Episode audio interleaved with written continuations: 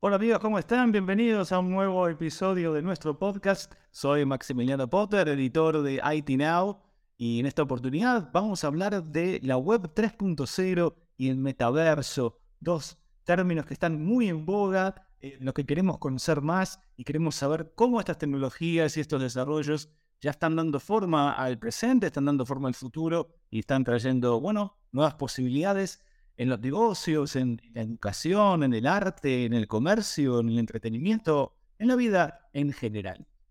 Para conocer más, para pensar, para debatir sobre este tema tan apasionante, en esta oportunidad estamos con Guillermo Armenta, presidente ejecutivo del Instituto Global para la Competitividad Digital en México. Hola Guillermo, muchas gracias por estar en este espacio con nosotros.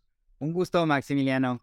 Un placer, un placer. A ver, Guillermo, eh, como diría Jack el Destripador, vamos a ir por partes. y me gustaría que, comencemos aclarando algunos conceptos que quizás para la gente que nos está escuchando son, son confusos o, o no pueden estar del todo claros, porque quizás, bueno, muchos no tienen o no saben qué es la web 2.0, qué es el metaverso. Quizás muchos pueden mezclar estos conceptos pensar que son sinónimos. Entonces, empecemos por lo básico. ¿En qué se diferencia, en qué se diferencia la tecnología Web3 de las versiones anteriores de la web y cómo está dando forma a este futuro de Internet? Claro, claro, encantado. De hecho, es un tema súper interesante porque nos encontramos frente a una nueva ola tecnológica, así como cuando comenzó Internet, eh, disrumpió y la gente tenía dudas si iba a ser tan poderoso, pues, y, ahora ya no tenemos duda alguna. Eh, incluso en, aquel momento, Maximiliano, le llamaron que era un Black Swan. No sé si, si has escuchado este término. Sí, claro que sí, sí, sí, sí, sí, sí. Utilizan algunos economistas. Y, a mí me parece muy, muy interesante eh, el, el término porque para los que no lo han escuchado, un Black Swan eh, quiere decir que es un suceso que cambia la trayectoria de, la humanidad. Es decir, que porque sucede eso, cambia el resto, ¿no? del futuro. Entonces, hay varios Black Swan en la, en la historia de la humanidad, de acuerdo a estos economistas, en donde menciona, por ejemplo, la Segunda Guerra Mundial, que nadie la esperaba, ¿no? La, también menciona el Internet. Entonces, eh, lo, que, lo que yo creo en ese sentido es que la web 3.0 es un Black Swan. Va a volver a cambiar la trayectoria de cómo funciona todo. Es una nueva, es un símil de la revolución industrial que, va, e incluso ya lo estamos escuchando, escuchamos mucho la parte de la inteligencia artificial, la automatización. Pero bueno, respondiendo puntualmente tu pregunta, ¿qué es la web 3.0? Eh, Vámonos a, remontar a la historia.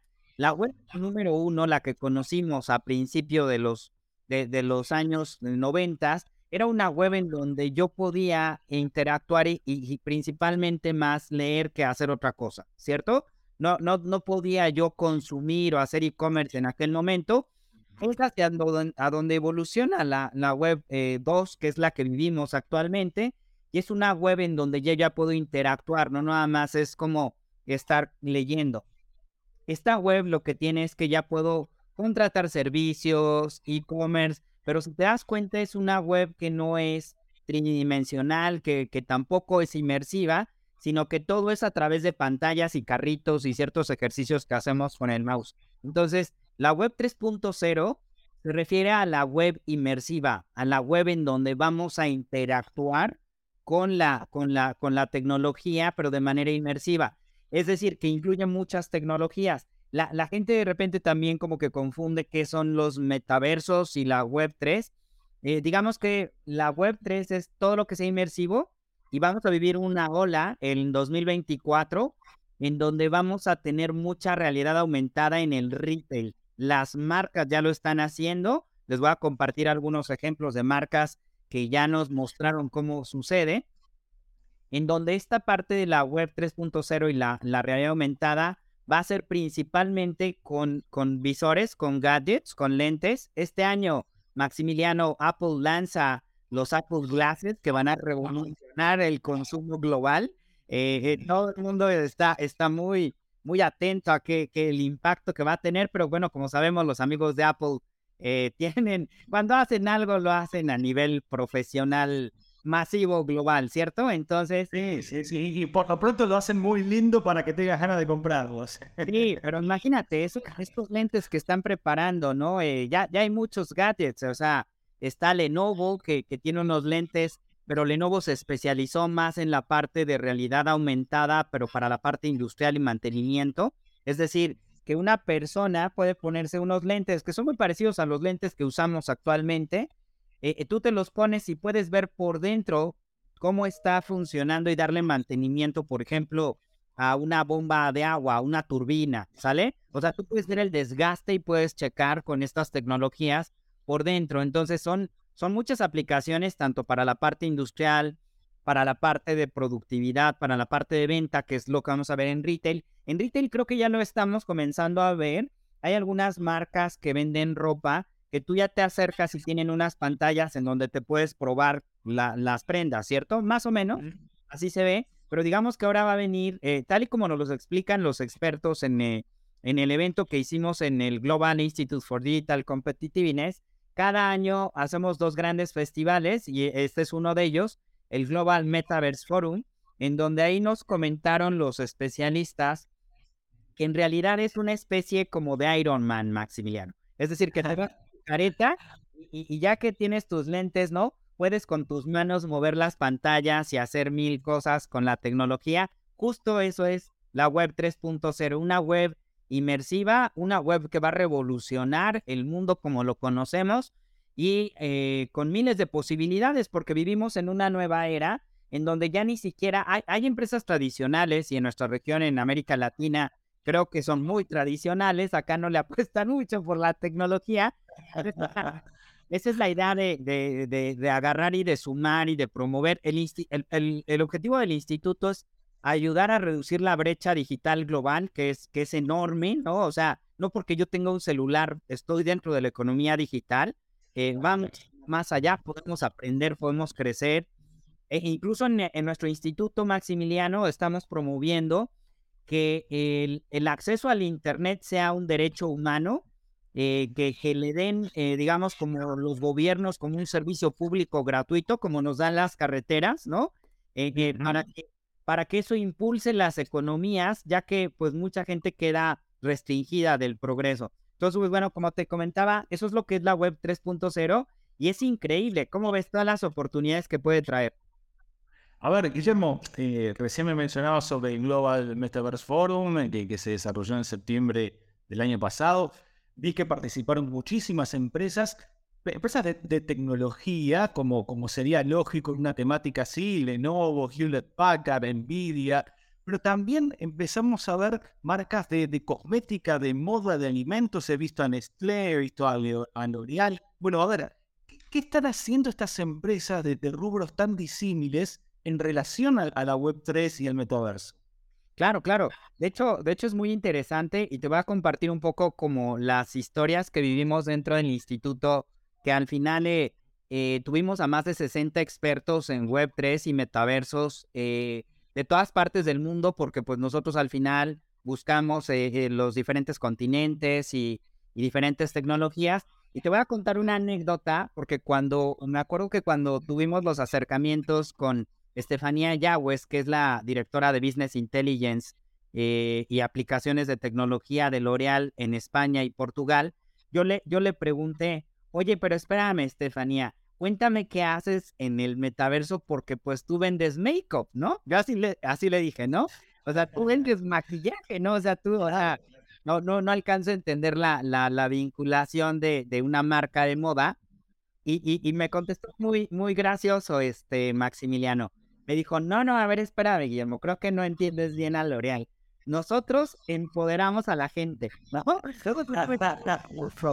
Nosotros, en realidad, lo que hacemos es que le damos recomendaciones de cómo sacar su mejor versión de las personas y entre esos productos y servicios están nuestros artículos de maquillaje, belleza, etcétera. Entonces, te lo, te porque al final es muy interesante, ellos buscan vincularse con las nuevas generaciones y también en un nuevo canal, porque lo que resulta ser la web 3.0 es que están abriendo o estamos en, el proceso de creación de un canal que va a ser el canal más eh, importante para las siguientes décadas. Es decir, al día de hoy tenemos la parte, vamos a poner el ejemplo de L'Oreal. Al día de hoy tenemos la parte de, de, las tiendas físicas o donde se venden los productos de L'Oreal, ¿sale? Ya fue el mercado tradicional. Claro. Tenemos la parte de sus marketplaces ya especializados en su página web o lo puedes encontrar en Amazon o cualquier otro sitio especializado. Esa es la segunda. Ahora estamos hablando de que vamos a tener eh, un metaverso o en la web 3, tú vas a poder darle clic en la misma página de l'oreal.com, entrar a una tienda virtual y te va a recibir un metahumano. Un metahumano es un chatbot, ¿no? Es, un, es una figura que te va a permitir atender a millones de usuarios de manera simultánea. Eso no lo hemos visto hasta la fecha, ¿sale? De hecho, ChatGPT está haciendo muchas cosas, pero ChatGPT es el principio de lo que va a evolucionar la tecnología. Entonces, en ese sentido, lo que vamos a tener es que voy a poder ingresar de manera inmersiva a un metaverso de L'Oreal en su página web. Y ahora, no, no todo tiene que ser los metaversos como Roblox, ¿no? Todos estos grandes metaversos creados para ese propósito, sino que la gente puede entrar a tu tienda virtual y sin lentes también. De hecho, nosotros en el instituto utilizamos un metaverso que te sientes adentro de un videojuego y no tienes que utilizar ningún, ningún tipo de lentes, ¿no? Entonces, eso es a lo que va y son, son experiencias bien interesantes. ¿Cómo lo utilizan? Respondiendo a la pregunta, ellos ya tienen aplicaciones dentro de la misma, de los mismos celulares o de, la, de las mismas este, eh, metaversos o, o conexiones que tienen en Internet y una persona puede estarse probando los diferentes colores Maximiliano de lipstick, ¿no? Pueden probarse el, maquillaje, pueden hacer un... pueden solamente con unos clics pueden estar probando y, y, nos los mostró Estefanía. Entonces, aprovecho también para compartirles, este, Maximiliano, nosotros hicimos en, posterior a este, a este evento un reporte gratuito público para que la gente pueda, pueda entender esto, eh, que se llama Global Meta Report. Eh, y, básicamente hicimos un estudio global de aproximadamente casi 2.000 entrevistas en diferentes continentes para preguntarles a los directores eh, qué, opinaban, cómo venían las tendencias de la Web3. Y ahí vienen todas las charlas, es un reporte en donde tú le puedes dar clic, puedes ver las tendencias grabadas, en donde, en donde ahí ya puedes eh, ver particularmente este caso que les estoy contando de Estefanía Yagüez, lo puedes ver y puedes ver las aplicaciones, eh, todo es gratuito, la idea es que, que, el instituto lleve información de tecnología a la gente para que se inspiren también, porque a veces lo que nos hace falta, Maximiliano, es tener referentes en español o en... Claro, sí, sí, sí, sí, una, una, una, dosis de cercanía a lo nuestro para, para poder ingresar a este mundo, ¿no? Exacto, y si bien el Global Metaverse Report es muy global porque vienen, déjame y te cuento otros casos, por ejemplo, eh, Max Rivera es el director de expansión y de sponsorships de, ah, de, Snapchat. Entonces, tiene origen latino, habla español, ¿no? Entonces, pero él es el director global de esa red social que es de las poderosas, ¿no? Ellos nos cuentan, y fíjate qué increíble, o sea, las posibilidades que vienen todavía eh, se están construyendo él, en ese reporte que les cuento, ustedes lo pueden buscar en internet, nada más le ponen Global Metaverse Report y descarga. Y ese reporte lo pueden, lo pueden encontrar en español, francés, chino, hindi, alemán. O sea, nos dimos a la tarea de ponerlo gratuito en muchos idiomas, ¿no? Para que la gente lo pueda utilizar. Entonces, este Max Rivera cuenta la, la historia de cómo Snapchat, si te das cuenta, Maximiliano, es una herramienta de realidad aumentada nativa. ¿Estás de acuerdo? O sea, Snapchat lo que hace, o sea, lo típico, porque yo no soy target y tampoco, pues no, no, no la uso, no, no soy, digamos, como intensivo en esa red social, pero ya ves que pues a la hora de que la utilizan, pues utilizan mucha realidad aumentada en donde juegan con el niñito y el perrito y hacen cositas, ¿no? De que hace mucha realidad aumentada. Entonces. Igual, igual. Eso ya, es nativo de por sí en la aplicación. TikTok también tiene este, este tipo de, de, de ADN, digamos, ¿no? Sí, pero, pero lo que nos mostró, lo que nos mostró este Max Rivera eh, fue el futuro. O sea, si se van al reporte y le dan clic en esa charla, porque trae códigos QR o hiperlinks en donde ya pueden ver las charlas, a, mí me encantó, fue la que más particularmente te puedo decir que me impresionó, porque mostró un futuro que todavía no tenemos, pero que se ve, se ve muy a corto plazo. Las, las marcas van a tratar de ir capitalizando sus, sus eh, las tecnologías al, al meter, eh, digamos, como ciertas aplicaciones, voy a suponer en este caso de Snapchat, tú puedes a través del comercio electrónico de Snapchat, de la aplicación, tú puedes interactuar con realidad aumentada, es decir, lo único que vas a tener que hacer es llegar a una tienda Maximiliano, voy a poner un ejemplo, Sara, ¿no? Voy a llegar a la tienda de Sara, pero quiero estar probando y quiero ver ciertos artículos, entonces me pongo enfrente de la tienda y con estas aplicaciones que van a desarrollar cada una de las redes sociales y empresas, vas a poder estar como revisando artículos, cambiarle los colores, ¿no? Pero tú solito, o sea, no, no necesitas otra cosa más que el celular, ya ni necesitas, ya ves que ahorita con el tema de los, con el tema de, de, de, los metaversos, eh, eh, Meta está tratando de promover los MetaQuest, que son los visores, ¿no? Visores, sí, sí, sí. Han tratado de promover ese producto, pero fíjate, Snapchat está trabajando en todas las tecnologías que no vas a necesitar más que tu celular, ¿sale? O sea, nada para utilizar realidad aumentada y, poder hacer comercio e incluso también el comercio, digamos, remoto, porque van a poder, eh, hay una tendencia también que es todo lo que es el live, live commerce, que es decir, que yo me meto a la, a la, a la parte de la tienda donde yo quiero consumir y el live commerce es eh, actualmente una manera en la que una persona te asiste en una tienda una, y te dice, Max, ¿quieres las botas Dr. Martin de color rojo o tenemos esta edición especial, ¿no? Con color morado y X eh, características, ¿ya viste? Entonces, todo eso es lo que viene, pero estamos hablando que ya son experiencias inmersivas, o sea, eh, va, va, vamos a combinar, eh, vamos a vivir en una, en una era en los próximos años en donde vas a poder estar interactuando con las tecnologías y obviamente cada una de las redes sociales y las grandes marcas van a tratar de capitalizarlo, ¿no? O sea, hemos escuchado también alianzas de Meta con Telefónica, que pues al final van a necesitar mucho ancho de banda, van a necesitar tecnologías donde las, las marcas están haciendo colaboraciones increíbles, Maximiliano. ¿Cómo ves? Ahí, a ver, Guillermo, dos cuestiones. Primero y principal, ¿vos cómo ves el futuro en cuanto a, ¿va a haber un multiverso o va a haber, eh, perdón, va, a haber un solo metaverso o va a haber varios metaversos? No, no, no, eso, eso ya está más que claro. O sea, allí yo creo que esa era la pregunta que todos teníamos al principio. En realidad, lo que, lo que justo te estoy diciendo, van a haber múltiples metaversos, ¿sale? O sea, al final metaverso no es otra cosa que un mundo virtual, que es como le llamaban antes de que Mark Zuckerberg popularizara el término, ¿ok? La, la gente, los programadores, o por ejemplo muchas de las empresas que invitamos, eh, ya llevaban trabajando más de 10 años en estas tecnologías, Maximiliano. Y ellos no les llamaban metaversos, ellos les llamaban mundos virtuales, ¿ok? Entonces, respondiendo a la pregunta, ¿va a haber un solo mundo virtual? Pues no, no lo creo, ¿no? Es como si dijéramos, hay una sola página de Internet, ¿no, verdad? Hay miles, hay millones, ¿cierto? Entonces, lo mismo va a ser con los metaversos. Ustedes en IT Now podrían tener su propio metaverso, es decir, en tu propio sitio web, crear todo tu ecosistema digital y virtual e inmersivo. Y ya viste que no necesitas de nadie más para poder crearlo. Ahora, hay grandes metaversos como podría ser Roblox o, o Decentraland, en donde la gente ya compra las tierras porque, pues es ya llegar, digamos, yo lo veo, este, Maximiliano, como si entraras a un club, ¿ok?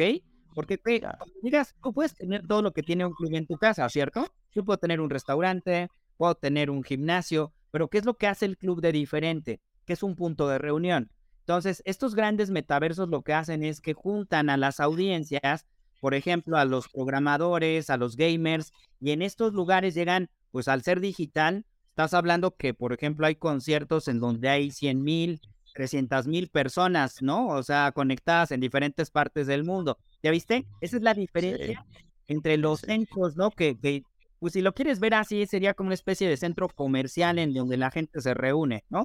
Y es en donde, por ejemplo, Nike, ha hecho todas sus tiendas en donde tú compras tu tierra, tu tierra virtual, es decir, eh, compras el pedacito donde tú eh, eres dueño y también tienes que contratar la parte de, especialistas en diseño, arquitectos, que, que, va, que viene una ola para los creativos, ¿no?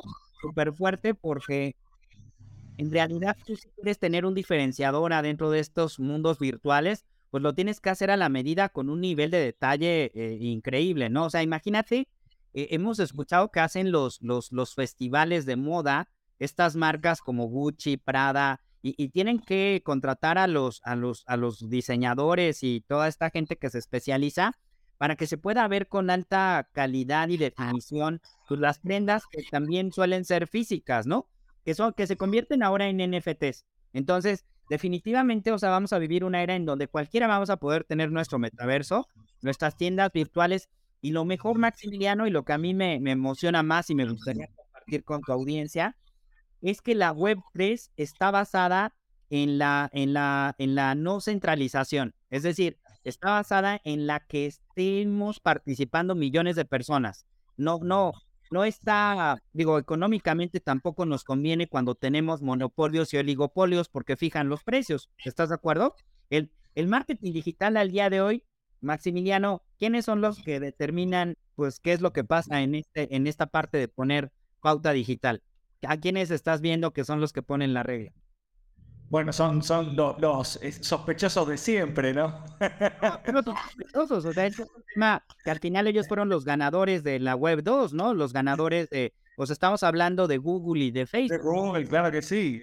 De los, de, los grandes, de, de, las Big Tech, de las cinco grandes Big Tech, obviamente. Exacto, y más en la parte de, de, marketing digital, porque hay mucho comercio de data a partir de los, de los datos que tenemos, o sea, por ejemplo, las grandes tecnológicas, uno de sus branches de ingresos, este Maximiliano, como Amazon, Amazon se convirtió en el, en el quinto vendedor de publicidad, ¿no? A nivel global, porque ellos tienen la data del consumo de a qué hora la mamá que tiene un bebé consume, qué consume, cómo lo consume, cuándo lo compra. Eh, la data es más valiosa en términos del usuario cuando compran que cuando exploran, ¿ya viste? Pero al final estamos hablando de que son muy pocas empresas las que controlan el mercado. Entonces la Web 3 lo que, lo que está tratando de impulsar es que no se dé esa, esa, esa digamos, como concentración de la tecnología. Y, y, está increíble porque eso le va a permitir a millones de personas que participemos en la economía digital y que no solamente se quede en dos grandes compañías, que al final atrás de ellas están los grandes fondos de inversión y que, y que al final eh, cuando tenemos muchos oferentes, ¿qué es lo que pasa en, lo, en los principios de economía? Cuando tú tienes muchos oferentes, compiten por darle lo mejor al cliente, ¿cierto? Así. Entonces yo creo que la web 3.0 esa es la promesa que está brindando y esperemos que lo logren porque al tener miles de, de, miles de oferentes vamos a tener pues los que vamos a ganar vamos a ser siempre los consumidores y, y eso creo que es lo importante, ¿no? Y Guillermo, ¿cuáles son los desafíos en el desarrollo de la Web3 y, del metaverso o los metaversos? Y, cómo se pueden superar? Porque claro, a ver, hablamos de un nuevo mundo, hablamos de algo rupturista, hablamos de un universo de posibilidades, pero también tenemos que hablar de que, bueno, eh, necesitamos más ancho de banda, que también tiene que ser posible para cualquier persona acceder al hardware o a los elementos necesarios para poder disfrutar de ese metaverso. Es decir, hay muchos desafíos y hay barreras que hay que romper.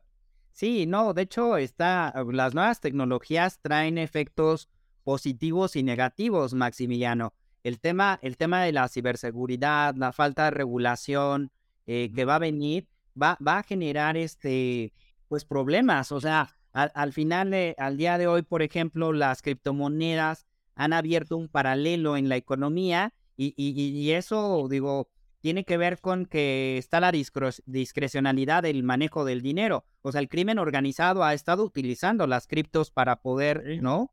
Moverlo. Y esto no es un secreto, o sea, es lo que los estados también están tratando de regular, ¿no? Pero bueno, ese es un tema, la, la parte de las nuevas tecnologías que abren, digamos, como problemáticas, la parte de la ciberseguridad.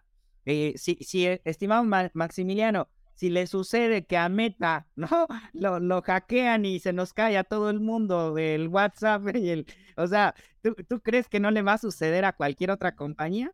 O sea... Claro que sí, sí. Y aparte también imagino, Guillermo, en, en, en estos mundos virtuales, aparte de las cuestiones que tienen que ver con, con la ciberseguridad propiamente dicha o con el acceso a, a, nivel de ancho de banda o a nivel de requerimientos, también imagino implicaciones éticas y sociales, ¿no? Fuertísimo, fuertísimo. Toda la parte, toda la parte de, de, digo, lo está, estamos justo, justo en medio de la ebullición de las nuevas tecnologías, eh, con toda esta parte igual de Twitter, ¿no? Eh, eh, todas las cuentas que van creando falsas a través de inteligencia artificial los hackers, ¿no?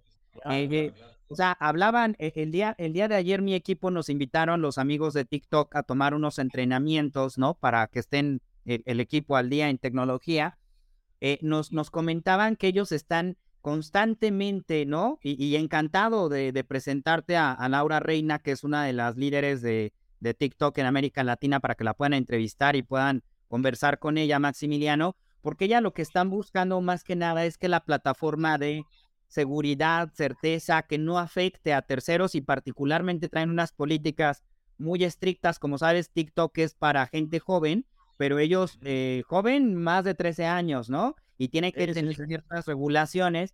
Entonces, ellos lo que comentaron es que a nivel global, eh, creo que dieron de baja más de 13 millones de cuentas, ¿no? Por no cumplir los estándares, por venir con ciertas características que parece que ser mm, no son personas reales, ¿sabes? O sea, traen, traen muchísimos retos la, la nueva era. TikTok, digo, perdón, este, Twitter también está vendiendo, creo que ahora, un servicio de cuenta validada porque o sea, lo que, lo que vemos es que hay mucha, mucho descontrol, ¿no? Con toda la parte de los usuarios en estas redes y muchos riesgos, porque, o sea, justo lo que decían los amigos de TikTok es, eh, la gente, los niños, ¿no? Son muy sensibles a todo lo que puede suceder en la parte digital y las empresas tienen que tener la responsabilidad ética de cuidar, ¿no? Que no vayan a suceder cosas que afecten a las personas. Entonces, a mí lo que te puedo decir es que me encantó tomar el entrenamiento porque están tratando de cuidar de que no haya efectos ¿no? secundarios sobre, sobre las redes sociales. Pero bueno, ese es uno y, también sería la cuestión de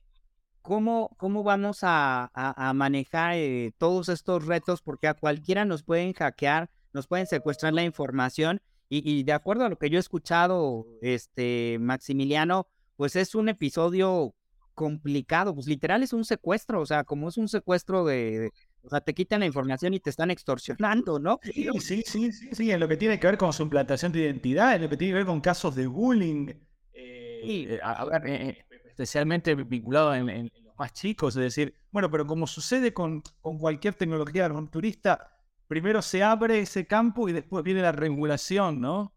Exacto, exacto, pero bueno, al final eso es, casi todos los efectos que hemos visto del progreso tienen una parte positiva y una negativa es la que vamos a tener. Ahora sí que son los costos que también hay que pagar y, la idea sería pues que más bien yo creo que estas tecnologías le sirvan a la gente porque, o sea, yo lo que creo es que en la pandemia lo que hizo fue que nos, nos mostró que, que, que no tuvimos otra opción, Maximiliano, porque tampoco nos dijeron si queríamos, o sea, ya no había de otra más que estar en digital y, y, y avanzamos, pero esto ya no va a regresar. Las empresas tradicionales, como yo te decía, pues aquí la, la, en América Latina las empresas no apuestan por trabajos remotos, ¿no? La gente los quiere de regreso físicamente, eh, no apuestan por nuevas tecnologías. Eh, yo no, yo, yo soy un promotor, ¿no? Particularmente, no hablando desde el instituto, porque pues allá somos decenas de personas y, vicepresidentes y líderes que tratamos de promover que se digitalice el, el mundo y que haya una brecha digital menor. Yo ya desde mi punto de vista, yo lo que te puedo decir es que creo que nos ha sido, nos está haciendo falta empoderar a nuestras compañías, ¿no? En nuestra región, porque aquí de repente pasan las empresas tecnológicas como si fuera su casa, ¿no? Y las regulaciones, o sea, dan lo mismo, Maximiliano, o sea, eh, en América Latina pueden agarrar, incluso, y no voy a hablar de industrias particulares, pero incluso muchísima de la ropa que no comercializan en Europa y en Estados Unidos, aquí la, la meten y hacen otras cosas y malas prácticas, ¿no? Y las, las empresas igual, ¿no? O sea, eh, eh, quiero pensar en estas empresas de taxis, ¿no? Digitales, sin decir nombres y ya sabes quiénes son. Sí, sí, sí. No las dejan hacer lo que ellos quieran. De hecho, Uber, ¿no? En Alemania, en muchos países, ni siquiera es relevante, ¿no? Como un competidor principal porque el gobierno y la sociedad civil ha hecho que, que, que tengan cierta eh, respeto hacia la regulación, ¿no? Y lo mismo con, con Facebook. Tú puedes ver todos los encontronazos que la Unión Europea les está metiendo a las compañías americanas. Yo jamás he escuchado, no sé, Maximiliano, tú estás en tecnología. Yo jamás he escuchado que algo así suceda en América Latina, en donde el gobierno brasileño le diga, pues no entras compañía tecnológica número dos, porque aquí tienes que cumplir con estos. Yo no escucho eso que suceda con nuestros gobiernos. ¿O tú los no, no, no, no. No, no, no, para nada. Tenemos este, uno, unas políticas eh, extremadamente laxas en muchos sentidos. Abren la puerta y hagan lo que quieran. No, pues ah, no. Tienes que ayudar y fíjate. En términos económicos, a eso se les llaman enclaves económicos, donde pues de repente no le das ningún beneficio a la localidad, ¿no? Entonces tú dices, no, tendríamos que empoderar, Maximiliano, a nuestros empresarios, ¿no? En América Latina, estoy hablando como latinoamericano, a, que, a, que hagamos nuestro propio Facebook, nuestro propio este, Uber, ¿no? Lo que hizo China, cara, y lo que hizo China que, que tiene allá, o sea, no dejó pasar como, como quisieran a las tecnológicas, ¿no? Y digo, lo, lo, digo con todo, con todo respeto y con cariño, porque trabajamos con muchas de estas grandes empresas tecnológicas, pero creo que lo que nos conviene a todos siempre va a ser la sana competencia, ¿estás de acuerdo? O sea, pues que tengan más opciones los usuarios, pero sí creo que tenemos que empoderarlos y lo que sí te podemos decir es que en el instituto tratamos de mostrar muchísimas historias de éxito para que se sientan identificados, que no solamente, eh, o sea, la tecnología se da en Silicon Valley, o que tengo que ser una persona rubia de ojos azules para crear tecnología, o sea, eso, e, eso es como algo que, que tenemos que romper el mito y más bien mostrar a nuestros líderes como los dueños de Rappi, Mercado Libre, ¿no? Nubank. Tenemos, tenemos compañías que están naciendo y, está siendo un gran eh, lugar de crecimiento, ¿no? América Latina para, para crear empresas tecnológicas. O sea, eso no había pasado tampoco anteriormente, Maximiliano. No, no, lo más mínimo creo que la región se, se, está mostrando desde hace varios años como una incubadora de startups y de proyectos de tecnología muy interesantes. Pero claro, hay que convivir también con estos grandes tanques que de golpe llegan y obviamente este, imponen condiciones, ¿no? Que no debería. Fíjate, hay un, hay un caso que me pareció muy interesante y que se puede aprender. Eh, cada una de las empresas tecnológicas, al tener tanto poder, son muy grandes, Maximiliano. Nada más para que te des una idea, o sea, son más grandes que los países. O sea, eh, México completo, su PIB es aproximadamente 1. 1.4, 1.6 trillones de dólares, ¿no? Eh, eh, fácil, Apple dobla ese PIB en ventas, ¿ok? O sea, nada más para, y México es la economía número 15, o sea, nada más para que te, te, te pongas puntos de comparación, ¿no? Este, son enormes, ¿no? Y, tienen prácticas que, que al final también van mucho comprando empresas, empresas que van a hacer disrupción antes de que emerjan para bloquear la competencia, ¿no? Entonces, e, e, eso es un, hay unos estudios del Banco Mundial y de varios organismos en donde hicieron todo el monitoreo de fusiones y adquisiciones de las, creo que como 10 principales tecnológicas, y te das cuenta que hay mucha mala práctica, ¿no? Que hay bloqueos, o sea, que hay, que hay cosas que ellos están haciendo porque pues al final, si, si empiezan a emerger muchos competidores, pues ellos no van a tener estas ventas, ¿no? Ni van a tener grandes mercados a, a, su, a su disposición. Y Guillermo, eh, a ver, y Latinoamérica y especialmente también Centroamérica, ¿cómo puede insertarse y posicionarse en este nuevo escenario que está abriendo la Web 3 y, el, y el, metaverso? A ver, que hay que mejorar las políticas desde el Estado, porque como mencionar, bueno, hay que empoderar un poco a la clase empresarial de Latinoamérica, pero seguramente también tiene que haber políticas de Estado que contribuyan a generar un escenario así. Claro, claro. De hecho, de hecho son muchas aristas. Ese es un tema complejo, Maximiliano. Nosotros tenemos en el instituto a, varios vicepresidentes especializados en, en, estas aristas. Por ejemplo, eh, uno de nuestros vicepresidentes es Roberto Martínez, que Roberto Martínez justo hace unos meses dejó de ser el director general de la OSD para América Latina y él, eh, pues, e, él sabe de políticas públicas, él sabe de digital government, o sea, coordinada América Latina. Entonces, necesitamos especialistas que puedan ayudar a, gestionar la política pública y a gestionar todas las leyes en cuanto a eh, liberar el potencial también de, la tecnología. No se trata solamente del empresario, ¿no? Independiente eh, o la innovación aislada. No, no, no son muchísimas aristas. Otra, otra de las aristas también es la parte del capital. ¿quién va a invertir? ¿Quién va a poner a riesgo?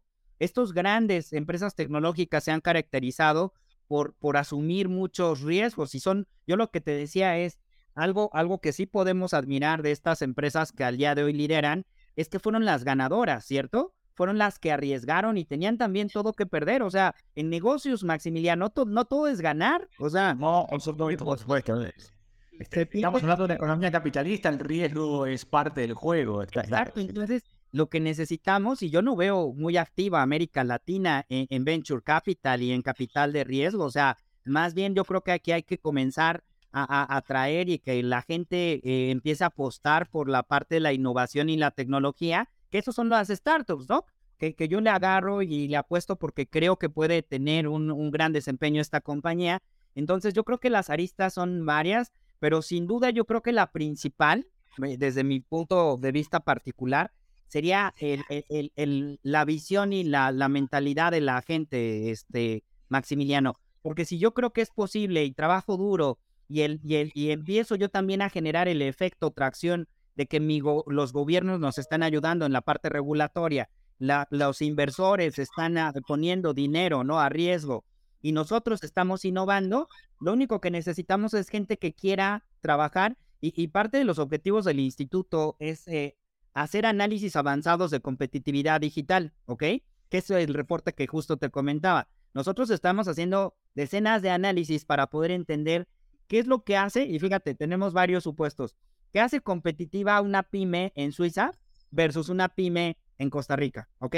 O versus una pyme en Silicon Valley. Y, y creo que podemos ir asumiendo varios supuestos, ¿no? O sea, una pyme en Silicon Valley, en Silicon Valley tiene primero acceso a capital, ¿estás de acuerdo? O sea, de eso es uno. Segundo, tiene acceso a tecnología, ¿ok? Tiene acceso a un sistema regulatorio muy diferente al de nuestros países, ¿no? Entonces, esas características permiten que la competitividad de, la, de las empresas suba. Entonces, lo que necesitamos aprender es hacer un análisis de qué le hace falta a nuestras localidades. Ahora, puse el ejemplo de Silicon Valley, pero no es el único. Tenemos ecosistemas como el de, el de, la, el de Israel, de Tel Aviv, ¿no? que es otro polo tecnológico, o sea... Sí, sí, sí, muy importante, sí, sí. Eh, ahorita estamos grabando y estamos, eh, eh, entre, vamos a tener la Global Digital Week para la del 27 al 31 de marzo, más de 100 expertos de tecnología de manera gratuita, ¿no? Compartiendo casos de éxito. Y justo hablamos con la, gente de Israel Trade, de, de, nos comentan que ellos se denominan como Startup Nation porque es el lugar per cápita en donde más startups existen, ¿no? O sea, ahí se genera, es un generador de startups y, justo lo que, lo que yo te decía es, pues algo le movió Israel, ¿cierto? Algo hicieron diferente porque no nada más es un polo como Silicon Valley, ¿no? También están en, en, Bangalore, hay otros clusters, ¿no? Pues sí es un tema de que necesitamos comenzar a, a mover, yo creo que son los, los, los principales, ¿no? Lo que le llaman como la triple hélice, o sea, que trabajen los gobiernos, que trabaje la sociedad civil, las ONGs y las empresas, ¿no? De tal forma que comencemos a impulsar tecnología, que no es lo común en nuestra región y creo que eso también nos habla mucho del subdesarrollo que tenemos porque no tenemos, no le apostamos a la, a la innovación y a la tecnología y, y, además, pues en cualquier país de América Latina que pases, los principales productos y las principales empresas van a ser empresas que no son de aquí. ¿Estás de acuerdo? Así es, así es, así es, Guillermo. Así que hay, mucho, mucho para trabajar. Realmente las aristas son enormes. Hay muchos buenos ejemplos también para seguir en el mundo y también en nuestra región. Ha sido una charla apasionante recorriendo temas realmente increíbles que tienen que ver con, nuestro presente y también, que es mucho más importante, con nuestro futuro. Guillermo, muchísimas gracias por estar con nosotros. ¿eh? Un gusto y que tengan buen día. Muchas gracias también a todos nuestros oyentes. Los invitamos a ingresar a nuestra web itnow.conectab2b.com donde pueden acceder a este y todos los demás encuentros del podcast de IT Now. Soy Maximiliano Potter, editor de IT Now y me despido. Hasta la próxima. Adiós.